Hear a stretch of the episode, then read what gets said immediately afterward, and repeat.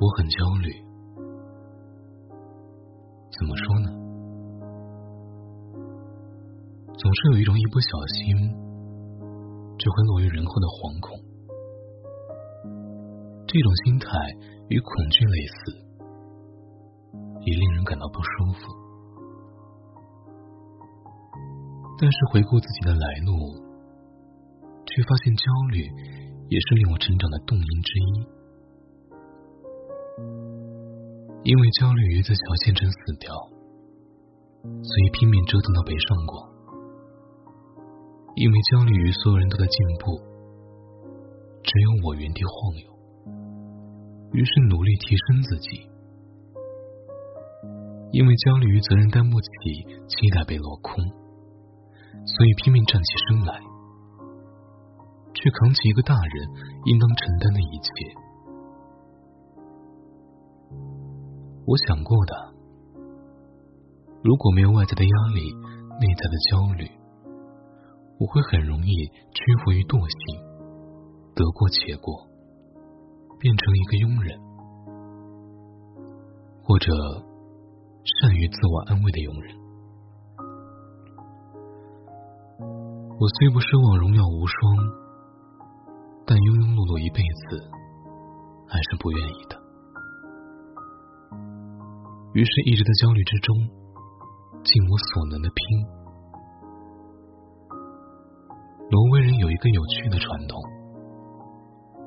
渔民在深海之中发现大量沙丁鱼，捕捞起来，准备上岸卖个好价钱。但是，从深海返航。需要漫长的时日，许多沙丁鱼还没等到上岸，都已经死了。后来有人想出绝招，在沙丁鱼槽中放入他们的天敌——鲶鱼。当鲶鱼跳进鱼群，每只沙丁鱼都压力山大，拼命游动，生命力爆发，活力四射。直到上岸，都依然活蹦乱跳。鲶鱼吃掉的只有一些老弱病残，而老弱病残是卖不出好价钱的，吃了也不可惜。这就是鲶鱼效应，即在强压面前，人的战斗模式才会被激活，技能才会快速升级，敌人才会一个一个被完败。也就是说，安乐令人退化，忧患令人强大。遗传学家也以人类的繁衍历程告诉我们：是的，没错，越不安的族群，生存几率越大。比如原始时代，对环境越警惕，对生存越焦虑的人。他们也是最善于武装自己、防御外敌、避开猛兽袭击的人。许多骁勇善战的民族，在激进与慌乱中表现的所向披靡、攻无不克，但在夺得政权之后，荣华富贵加深，美誉佳人在侧，意志逐渐衰亡，很快就走向没落。现代社会也是一样的，活少钱多，压力小，离家近，时间自由的职位上，从来没有出过真正大有作为的人。只有焦虑于现状、不满于自身的人，才会思辨，才会创新，迎来新的局面和文明。走的太舒服的路。都是下坡路，活得最舒服的人，都是碌碌无为的人。你很难在安逸的井底看到呼啸而出的飞龙，也很难在动物园的饲养场里看到日行千里的骏马，更难在一个阔太太身上看到她忽然做出丰功伟绩，亮瞎世人的眼睛。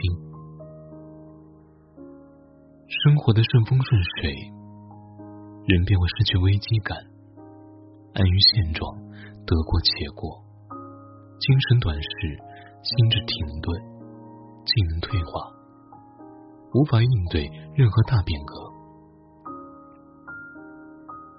时代是不会为任何人停下脚步的，它风起云涌，席卷万物，人人都身处它的引力之中，它发出沉默的巨响，想活着，那就努力。有些人说，我也想努力，但我发现越努力越焦虑。我承认是这样的，但这是必然的现象。如果你有目标，也有不达目标誓不罢休的劲头，那么焦虑就是你的影子，你摆不脱的。因为生存就是，正如万生圈子里，一山放过一山拦的事情。攻下这个难题，又会迎来下一个挑战。挑战生生不息，焦虑无可避免。既然如此，不如和他交个朋友。这样吧，焦虑同学。我们俩看来是生死不分离了。